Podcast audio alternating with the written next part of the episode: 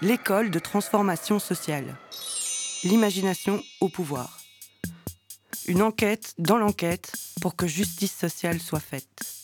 Un podcast de l'agence Alter en partenariat avec l'école de transformation sociale et Bruxelles nous appartient. Épisode 3. Se mettre en mouvement pour le droit au logement.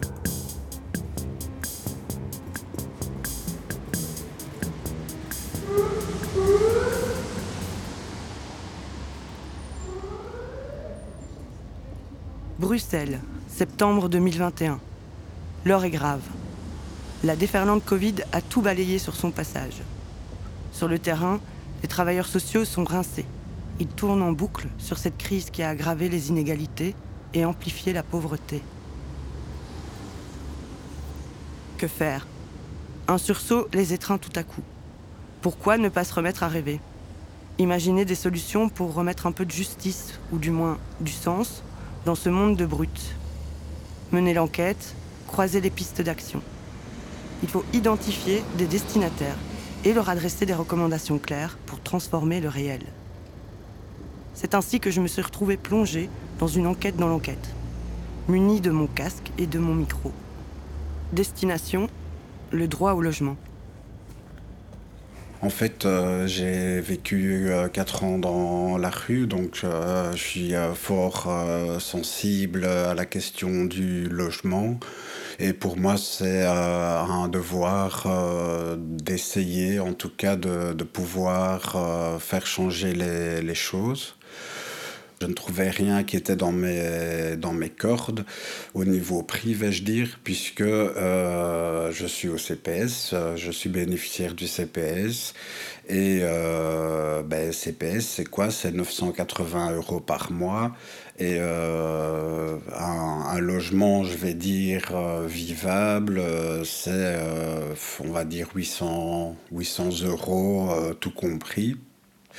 Et donc, dans ces conditions-là, c'est comme ça que moi, je me suis retrouvé euh, quatre ans en errance euh, dans, dans Saint-Gilles. Euh, avec euh, toutes les, les déviances hein, du coup que la rue entraîne, l'alcoolisme, la drogue. donc il y a, y a la, la, problématique, comme je disais, de pouvoir trouver un, un logement mais après euh, quatre ans comme ça de, de, rue, il faut aussi qu'il puisse y avoir un, suivi social. En fait, euh, c'est pas tout d'avoir un toit sur sa tête. Moi, par exemple, quand euh, j'ai trouvé mon, mon premier euh, logement euh, tout à fait insalubre chez un marchand de sommeil, d'ailleurs, ça, ça leur profite bien, ici à Saint-Gilles, j'avais un lit euh, les deux premières semaines, j'ai continué à dormir par terre euh, parce que euh, c'était trop mou, un matelas. j'avais, l'habitude de dormir sur des cartons.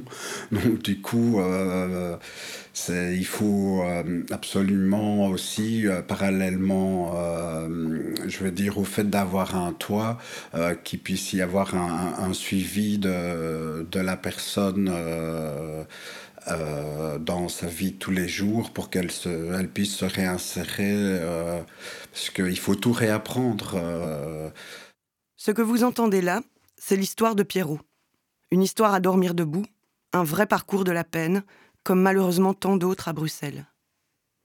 Pierrot est ce que l'on nomme un expert du vécu, une personne qui partage son expérience de vie pour tenter de venir en aide à d'autres personnes dans le même cas. Nous l'avons rencontré à l'école de transformation sociale dans le cadre des quatre journées d'atelier logement qui ont rassemblé des acteurs et actrices de terrain, académiques, militants, citoyens et d'autres personnes concernées. L'école de transformation sociale est une initiative du Forum Bruxelles contre les inégalités, de Bruxelles laïque, du Conseil bruxellois de coordination sociopolitique, de la Fédération des services sociaux et de l'IECID. Au quotidien dans notre capitale, des milliers de personnes ne peuvent accéder à un logement adéquat ou le conserver à l'aide de leurs propres ressources. Lors du dernier dénombrement organisé par Brosselp dans la nuit du 9 novembre 2020, 5313 personnes sans abri et mal logées ont été comptabilisées. 49,8% d'entre elles étaient sans abri, 21,5% sans logement et 28,1% en logement inadéquat. Des chiffres qui ne sont que la partie émergée de l'iceberg, puisqu'une partie des personnes concernées passe sous les radars. Des chiffres qui sont aussi en augmentation depuis le dénombrement précédent qui avait eu lieu deux années auparavant, puisque 1153 personnes supplémentaires ont été recensées, soit une augmentation de 27,7%. Comment sortir ces personnes de la rue et leur offrir un logement décent? Des solutions, bien qu'insuffisantes face à l'ampleur du problème, existent déjà. Eh bien, je suis Esther Jacobert, je suis chargée de projet à la cellule capteur et création de logement de l'ILO. ILO, euh, ASBL, par, ailleurs assez connu, euh, qui est active dans le secteur des sans-abri, avec une série d'actions, euh, dont justement cette cellule capteur et créateur de logement. Cette cellule a été les prémices ont été mises en place euh, autour de 2015, où des premières études, des premières recherches ont été faites sur la manière de euh, comment trouver du logement et comment mettre des sans-abri en logement. Et est vraiment active depuis 2018 et subsidiée depuis 2019. Et hum, l'activité de la cellule, c'est d'une part, on a des coachs qui accompagnent les sans-abri vers le logement. Et l'idée, c'était que ces coachs s'adressent au marché privé pour mettre ces sans-abri en logement. Et l'autre partie de la cellule, c'est les créateurs de logements, où je suis plus active euh, personnellement. Qui, une des actions initiales de, cette cellule, c'était euh, de trouver des investisseurs qui allaient euh, acquérir des logements pour les mettre en gestion AIS à destination de notre public. petit détail important, la cellule est une plateforme en fait qui, comprend aujourd'hui 26 partenaires du secteur sans-abrisme, donc à peu près la moitié du secteur. Et donc la cellule création a développé d'autres actions. En particulier, on a euh, collaboré, on est partenaire d'une euh, coopérative euh, immobilière qui va fonctionner dans le, dans le modèle Community Land Trust et où nous aurons des immeubles qui seront également mis en gestion en AIS et certains logements pourront être vendus sous le modèle euh, Community Land Trust. Et donc pour en revenir à la question des capteurs, effectivement au départ, euh, l'idée c'était qu'ils s'adressent uniquement au marché privé, ce qui a relativement bien marché au début, donc euh, les prémices 2018-2019.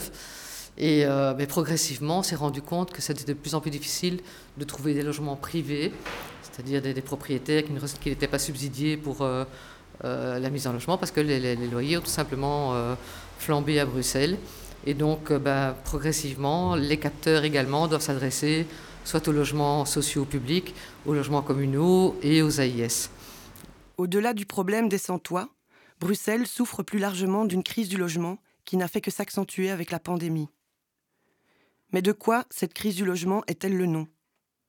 Pour tenter de comprendre, nous faisons appel à l'expertise d'une spécialiste en la matière qui milite activement pour le droit au logement.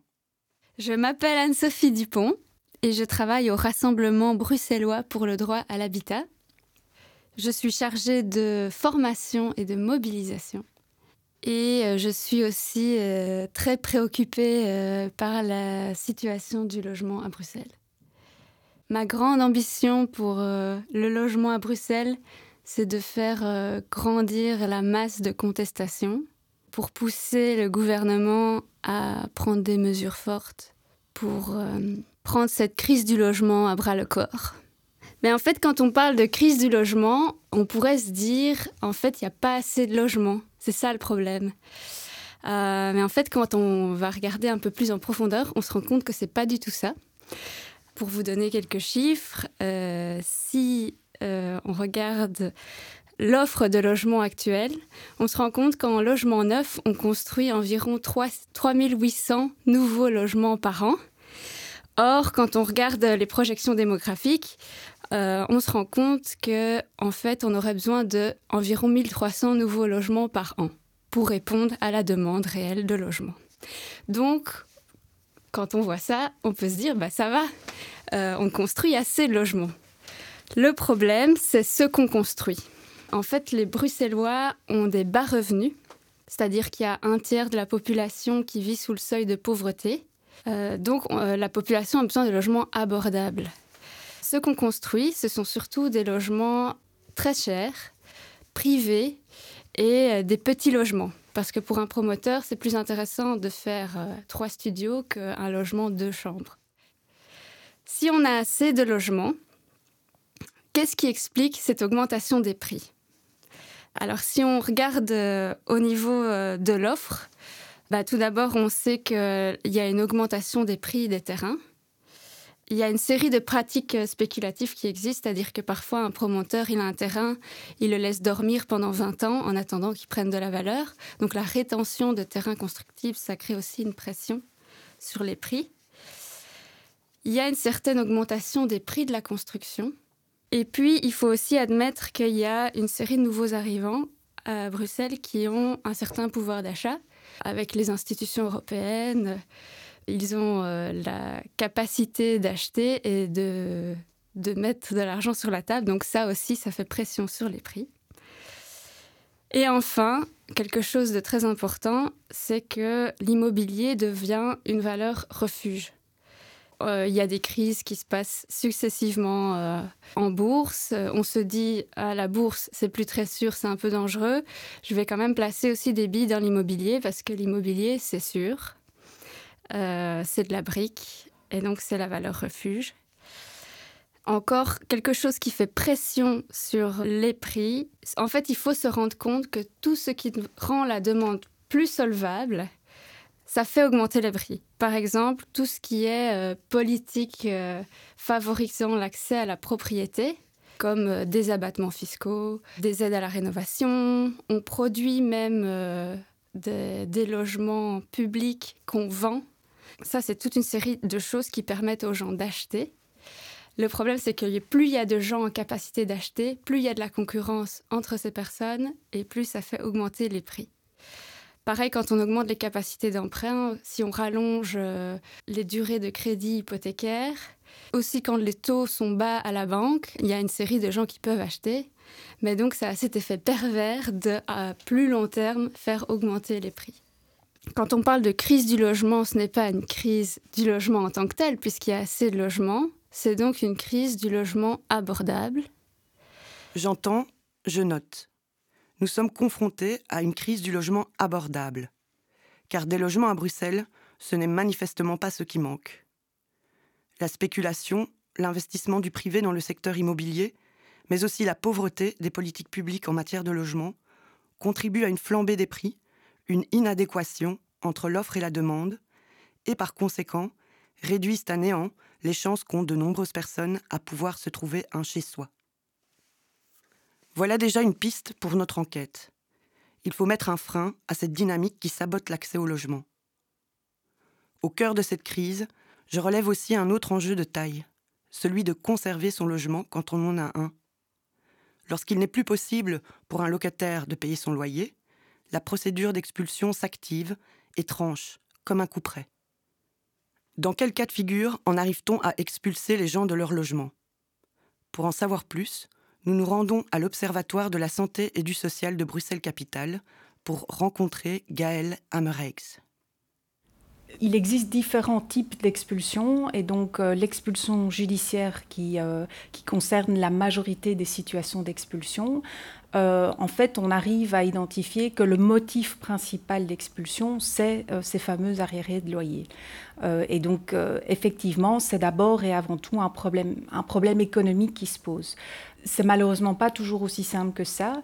On, observe en, regardant les parcours euh, qui amènent en fait à des expulsions effectives, on constate qu'en fait les personnes qui ont des problématiques de paiement de, leur loyer euh, sont aussi souvent en difficulté en fait de rentrer, euh, je dirais, dans une dynamique de système qui leur permet d'essayer de trouver des solutions. Donc déjà d'aller à la rencontre de solutions que ce soit communiquer avec le propriétaire, que ce soit aller vers des services qui pourraient les aider à essayer de, trouver euh, de la marge de négociation, de la conciliation en fait, pour, euh, pour, pour essayer d'échelonner cet apurement, je dirais, de, de dette de loyer. Ça, c'est un premier pôle qui existe de l'autre côté, font face en fait toute une série de services qui, sur le papier, sont censés venir aider en fait ces personnes qui sont en difficulté de paiement de loyer. Or, en fait, on voit que les moyens à disposition de ces services sont relativement, enfin, sont trop réduits. Et donc déjà là, on est en train de parler pré-Covid. Il est évident qu'à l'heure actuelle, cette problématique, elle est encore plus importante. Le spectre de la crise sanitaire plane dans cette intervention. À Bruxelles, ces effets s'inscrivent dans un double mouvement. La protection contre les expulsions, dont le caractère temporaire n'a fait que repousser l'angoisse d'être mis à la rue, et l'aggravation des problématiques liées au logement pendant la période vraiment de crise, il y a eu en fait deux dynamiques distinctes. Euh, c'est-à-dire qu'à la fois, il y a eu un, phénomène un peu de, fixation, euh, d'arrêt, en fait, d'une série de situations par le fait qu'il y a une série de protections qui sont mises en place pour éviter que les, personnes soient expulsées, pour éviter qu'il y ait des coupures euh, en matière énergétique et ainsi de suite. Et donc ces éléments-là ont, dans l'immédiate crise, pu donner une impression qu'en fait euh, ça allait aller et que les situations n'étaient pas si difficiles que ça. Le problème, c'est qu'évidemment, après, tout s'est, remis en route. Donc ça, c'est le premier élément. Et alors l'autre élément difficile par rapport à cette situation euh, pendant la crise, c'est qu'en fait, de nouveau, on a des très fortes inégalités entre Bruxellois pendant, si on prend l'exemple de la période de confinement, donc non seulement les personnes qui vivaient dans des logements de mauvaise qualité, euh, dans une situation de surpeuplement, sont en plus ont plus tendance, pardon, à se retrouver en fait dans des quartiers où il n'y a pas de jardin et où il y a très peu d'offres d'espaces verts euh, euh, dans leur quartier. Et donc, il y a donc cette, difficulté plus importante au niveau du contexte de vie des Bruxellois dans le cadre de, la publication du baromètre social 2020, euh, euh, on a pu réaliser une estimation donc revue euh, de les, les, potentielles expulsions qui pourraient avoir lieu suite à la fin du moratoire sur les expulsions domiciliaires. Et d'après nos estimations, on pourrait considérer qu'on va voir doubler en fait cette problématique-là par rapport aux estimations pré-Covid euh, qu'on avait, euh, qu'on avait pu réaliser. Donc ça veut dire qu'un nombre plus important de personnes vont se retrouver dans ces situations de risque d'expulsion. Et donc on peut imaginer que les services vont avoir d'autant plus besoin d'être en capacité de les aider. Vous l'entendez, les perspectives en matière d'expulsion sont plutôt sombres. Avec comme toile de fond un problème structurel d'accès à un logement abordable pour quantité de Bruxellois. En dehors de ce constat sans appel, rien, ou si peu, ne bouge pour l'instant. Ne serait-on pas arrivé à un point de non-retour?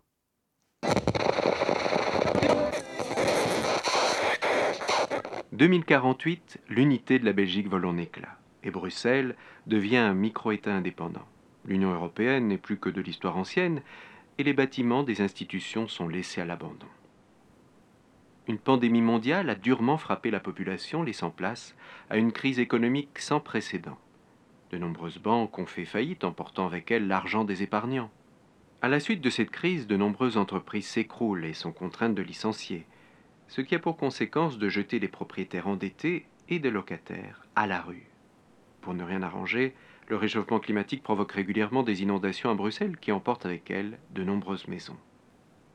Le nombre de sans-abri explose, les parcs sont remplis de SDF qui se disputent l'espace avec les sans-papiers déjà présents, et les parkings des supermarchés sont remplis de tentes quechua. À la suite de cette crise, le gouvernement bruxellois, incapable de régler les problèmes, se voit destitué par un mouvement social prénommé Gilets jaunes. Un gouvernement composé de la société civile est mis en place pour résoudre cette crise, pendant que les Gilets jaunes mènent des actions pour faire respecter le droit à un logement décent pour toutes et tous et construire un monde meilleur. Horreur, malheur, stupeur. Le scénario du pire est enclenché à l'école de transformation.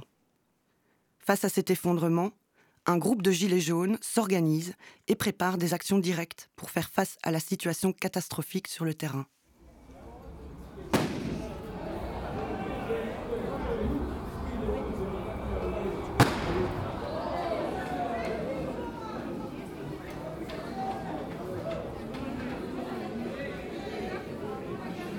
Je crois que vu, la situation économique globale telle qu'on nous l'a décrite, je crois qu'on ne peut pas s'en sortir en dehors, en dehors, je dirais presque malheureusement, d'un système collectiviste. Mhm. On se réapproprie euh, l'entièreté euh, des biens et on les redistribue de manière euh, sociale et égalitaire. On inclut dans cette redistribution le logement, sachant que, à mon avis, on n'est pas dans une situation où on va distribuer des revenus. Donc on va juste pouvoir distribuer des moyens de subsistance, que ce soit le logement, la distribution de nourriture. Quoi, ça veut dire abolition du droit de propriété bah, Dans, dans le contexte. des maisons qui sont déjà occupées à ceux qui n'en ont pas Ouais. Comment on fait Puisqu'il n'y a plus de système économique, puisque les banques ont fait faillite, puisque les gens n'ont plus d'argent. Euh, combien là Mais est-ce qu'il ne faut pas justement changer de système Moi je serais plus dans cette optique-là de, de bousiller, enfin de faire table rase de ce qui existe et pas de vouloir retomber dans une dynamique où on a des, des gouvernants. Euh. En parallèle à ces discussions, un gouvernement provisoire se met en place. Le syndicat des locataires, le syndicat des propriétaires, la SLRB, le RBDH, les banques et le représentant des Airbnb à Bruxelles se réunissent afin de trouver des solutions. Face et visiblement la discussion prenant une tournure plus constructive, nous voyons enfin peut-être une opportunité d'ouverture. Nous serions prêts à financer, moyennant un emprunt, nous dirions peut-être de 5% Peut-être arriverions-nous à 3%, tout dépendra un petit peu de l'investissement des unes et des autres, euh, à soutenir ces démarches pour relancer l'économie comme il se doit, malgré peut-être le réchauffement climatique. un plan de relance ne serait pas à négliger. Nous nous offrons l'argent. Mhm. Celles et ceux qui le reçoivent doivent évidemment rembourser le risque.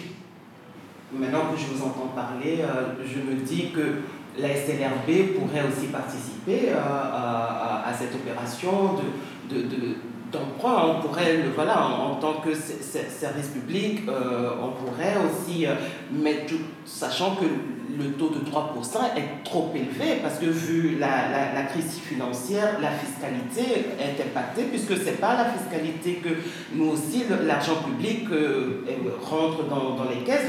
Je, pense qu'on pourrait participer à, cette opération-là, mais il faudrait aussi revoir euh, le taux, puisque euh, si les propriétaires peuvent retourner dans, les locataires, sont, sont, paumés, se retrouveront toujours à la rue, donc il, faudrait mieux négocier quand même quelque chose.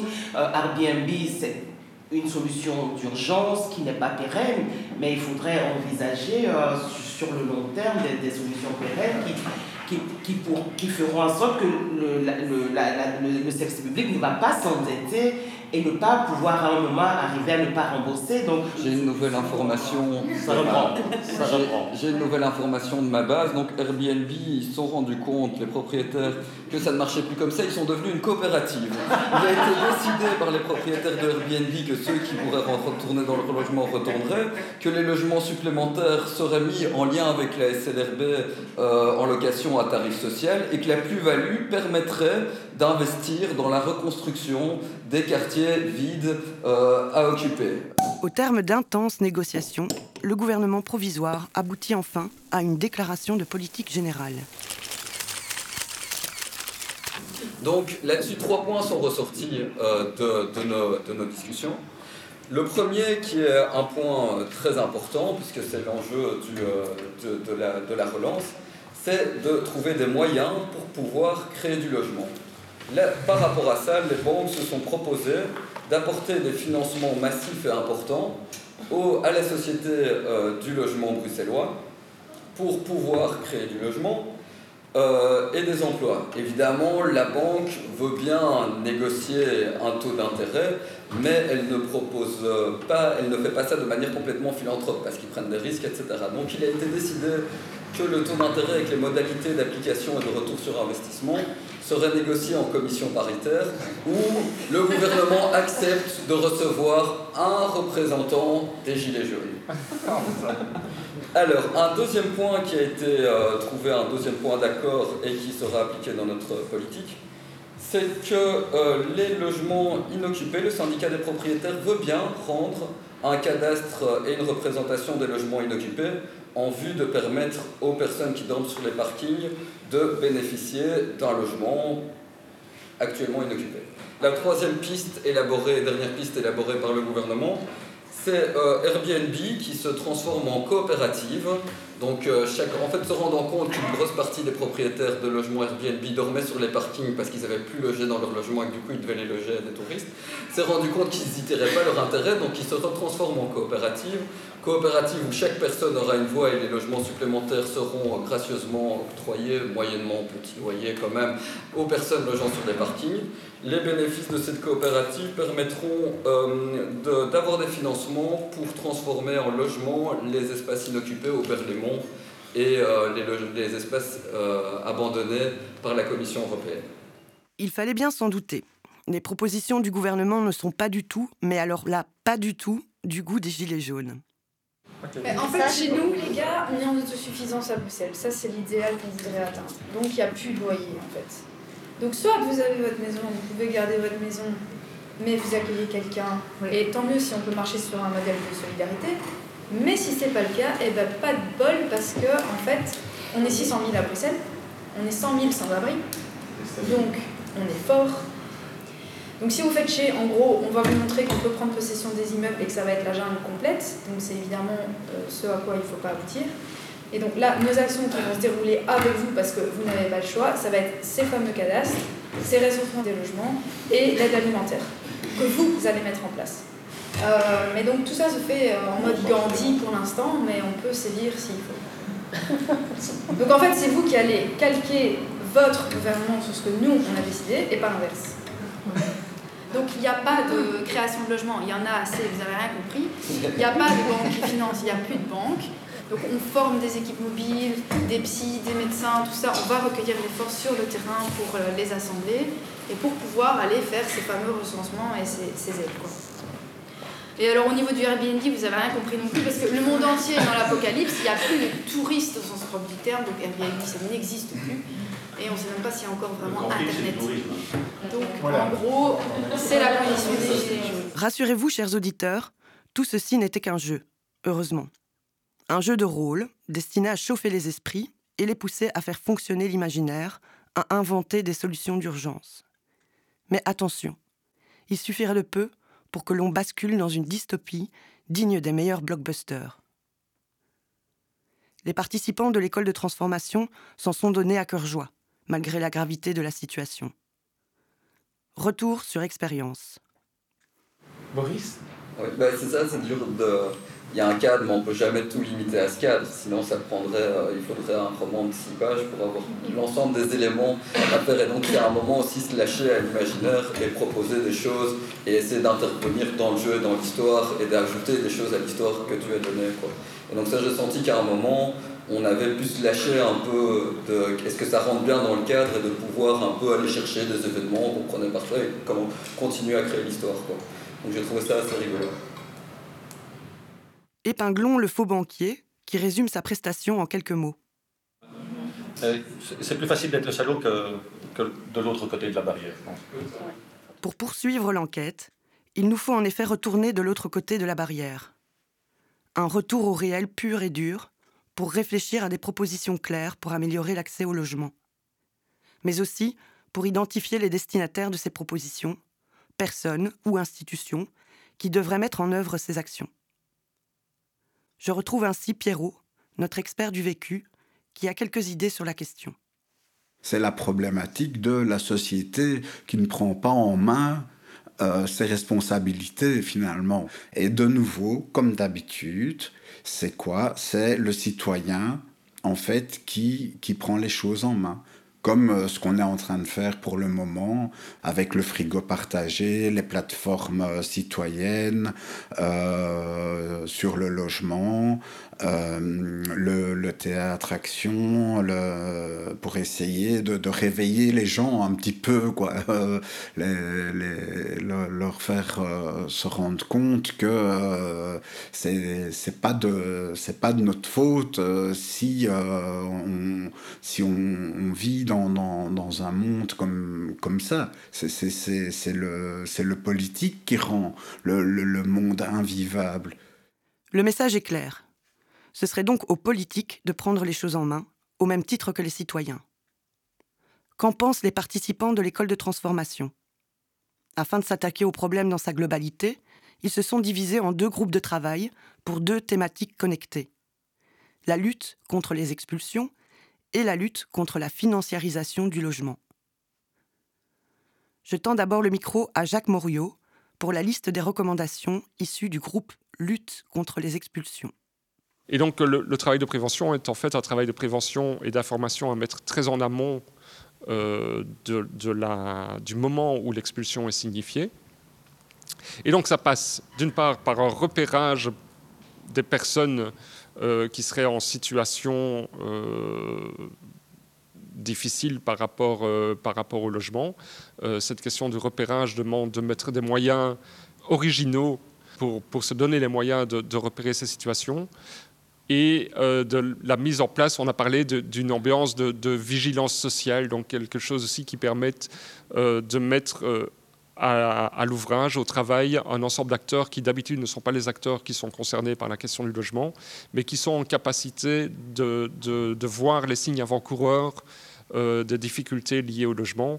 On a cité les aides à domicile, les médecins généralistes, peut-être les services d'urgence, euh, oui, la cellule énergie, évidemment, les maisons médicales, enfin bref, une série d'acteurs qui ne sont pas directement liés au logement, mais qui sont en capacité de, voir des choses euh, liées aux problèmes qui vont déboucher sur, euh, sur un problème de logement. On a mis en évidence aussi le,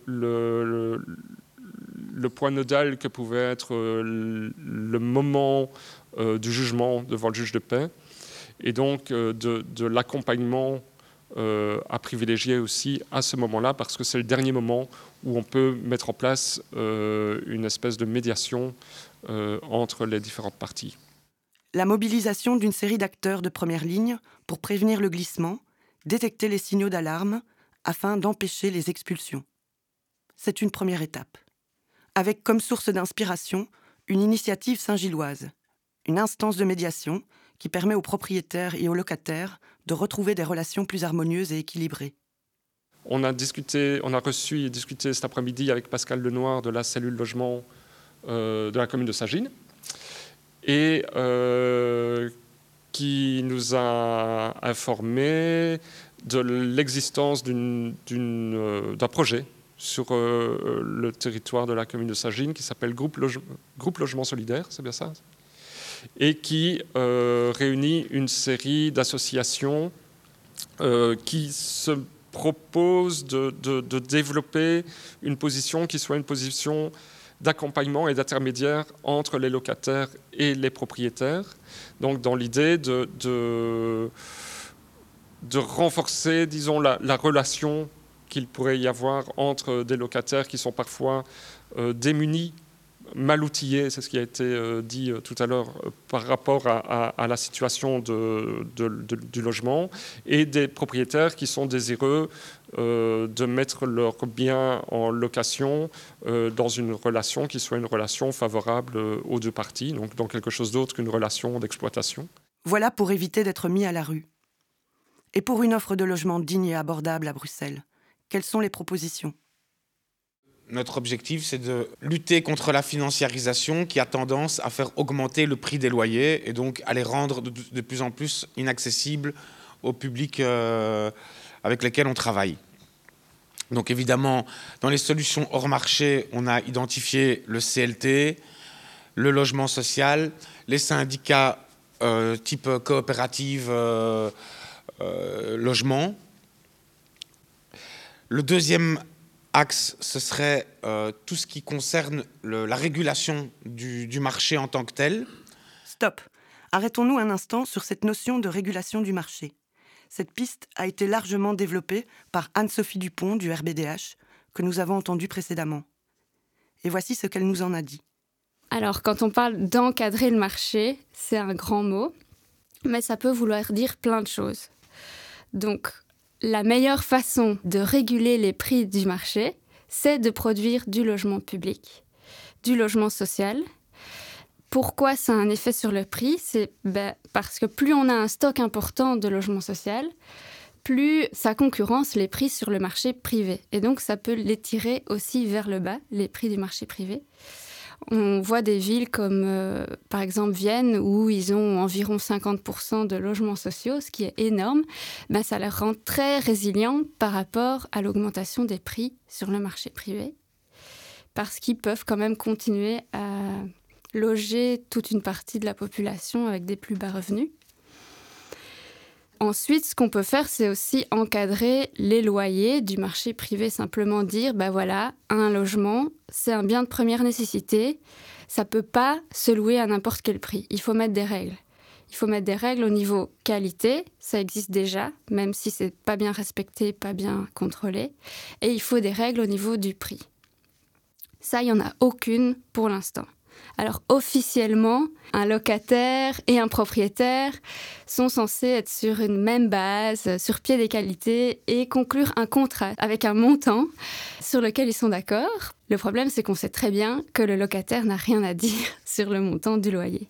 Donc, c'est pour ça que ben, l'État est censé rééquilibrer ce déséquilibre entre le propriétaire et le locataire on pourrait aussi aller plus encore plus loin en se disant qu'en fait, on pourrait aussi réguler les prix du marché acquisitif. Parce qu'il est vrai que tout ce qui se passe sur le marché acquisitif a en général un impact sur le marché locatif. Ce qui est problématique, c'est que l'État n'a pas intérêt à réguler les prix acquisitifs parce que en cas de vente, euh, il touche un certain pourcentage des ventes. Donc, on l'imagine assez peu vouloir réguler ce genre de choses. Augmenter l'offre de logements publics pour tirer les prix du logement privé vers le bas et réguler les prix sur le marché locatif et acquisitif. Deux recommandations qui devraient permettre de sortir de ce cercle vicieux. Une fois de plus, c'est au pouvoir public compétent que l'interpellation s'adresse. Une stratégie politique de communication s'ajoute à la liste des recommandations en cours il faut trouver des appuis pour peser dans la balance. Alors après, il y a tout un axe sur la, stratégie politique euh, à mettre en place. Alors on avait pensé à un truc du genre balance ton proprio. Et alors il y avait toujours dans cette stratégie, c'était aussi, on s'est dit que c'était vraiment important d'avoir un cadastre clair de à qui appartient Bruxelles. Parce qu'on se rend compte que euh, les investisseurs financiers, ben, on ne sait pas exactement combien euh, ils sont, combien il y a de logements qui leur appartiennent. Est-ce que c'est plutôt des petits propriétaires? Est-ce que c'est plutôt des gros? Comment est-ce que les gros euh, prennent de plus en plus de place ou pas sur le marché euh, locatif? En tout cas, on, se dit qu'il faut vraiment qu'on travaille avec, des partenaires qui sont déjà impliqués sur cette question et de, de faire un peu, ben oui, de faire front sur, euh, sur certaines questions et donc vraiment de voir qui, sont, qui peuvent être nos potentiels alliés dans ces objectifs. évidemment, on a le RBDH, on a IEB, on a pensé aussi à le Housing Action Day qui, qui se déroulera le 28 mars, qui est vraiment un, grand moment sur la question du logement au niveau européen, puisque c'est dans plusieurs grandes villes européennes qu'il y a des manifestations qui s'organiseront pour défendre le droit au logement. Et donc ce serait aussi une opportunité pour, euh, pour présenter finalement nos revendications sur euh, cette question de la financiarisation et de la baisse des, des loyers. Mobiliser toutes les forces vives qui luttent pour le droit au logement à Bruxelles et dans d'autres pays. Dresser la liste des alliés, des partenaires, des citoyens et citoyennes concernés, et ils sont nombreux, pour orchestrer une campagne d'interpellation à l'attention des pouvoirs publics dans la rue et sur les réseaux de communication. Il est grand temps d'agir pour protéger ce droit essentiel à un toit, un chez-soi où se poser, un endroit stable et de qualité pour faire ses devoirs, chercher du travail ou prendre soin de soi, tout simplement. La base, quoi. C'était l'école de transformation sociale, l'imagination au pouvoir. Troisième épisode, se mettre en mouvement pour le droit au logement. Quatre journées. Et c'était quatre jours Quatre jours. Ces quatre jours ont été pour moi une transformation de moi-même. Et je me réjouis qu'une cinquième journée, sixième, septième, huitième soit organisée. C'était long, mais moi j'en retiens quelque chose de directement applicable dans mon métier euh, lundi. Nous, on était, ça, ça, arrive vraiment à un bon moment pour nous. C'est quelque chose qui m'intéressait déjà à la base. C'est plein de choses que j'ai apprises. Entre acteurs euh, de différents secteurs, ben, on vit euh, les mêmes problématiques et on a pu vraiment en, en discuter, en débattre. Le diagnostic existe, les recommandations existent. Comment fait-on pour les appliquer? Pour comprendre le secteur, euh, euh, mélanger les genres, c'est pas forcément euh, une mauvaise chose parce que l'État n'a jamais, euh, a toujours encouragé la spéculation, la hausse des prix, a eu des politiques euh, fiscales, euh, normatives qui ont été vers la hausse des loyers. On est vraiment dans cette période dans laquelle on se sentait super démunis de qu'est-ce qu'on nous met sur les épaules, euh, cette responsabilité de la prévention, l'expulsion au niveau d'un quartier. Et venir ici, ça nous a, c'est une source d'inspiration et un, un, petit peu de reconfort en se disant allez, il y a plein d'idées et on n'est pas du tout toute seule et on est plein à pouvoir. euh, Et qui même si là les actions concrètes ne sont pas là, moi je sens qu'il y a un truc qui se passe en moi, qui bouge, qui remue beaucoup euh, par rapport à tout ce qu'on a entendu et, tout ce qu'on a partagé. Et pour moi c'est le, le, début de quelque chose, en tout cas euh, je sens. Un podcast de l'agence Alter en partenariat avec l'école de transformation sociale et Bruxelles nous appartient. Réalisation Flavien Gillier de Bruxelles nous appartient et Marie-Ève Merckx de l'agence Alter. Retrouvez cet épisode sur le-forum.org et sur altereco.be. Merci à l'ensemble des participants de l'atelier logement. Merci à Pierre, Pierrot, Corbizier pour son témoignage. Merci à Esther Jacobert de Lilo. Merci à Anne-Sophie Dupont du RBDH. Merci à Gaël Amreix de l'Observatoire de la santé et du social de Bruxelles-Capitale. Merci à Jacques Moriot du Conseil bruxellois de coordination sociopolitique. Merci à Chaher Hadji de Bruxelles Laïque. Merci à Marinette Mormon et Pierre Jassogne de l'agence Alter. Merci à Alice Juste pour la musique originale du générique. Et merci à Nicolas Deceuch et Lolita Sandron du Forum Bruxelles contre les inégalités. Les enquêtes de l'école de transformation sociale sont co-organisées par le Forum Bruxelles contre les inégalités, Bruxelles laïque, le Conseil bruxellois de coordination sociopolitique, la Fédération des services sociaux, l'H2B Yesid et l'agence Alter. Avec le soutien de la coopérative Serra, de la Commission communautaire française, de la Commission communautaire commune et de la Fédération Wallonie-Bruxelles.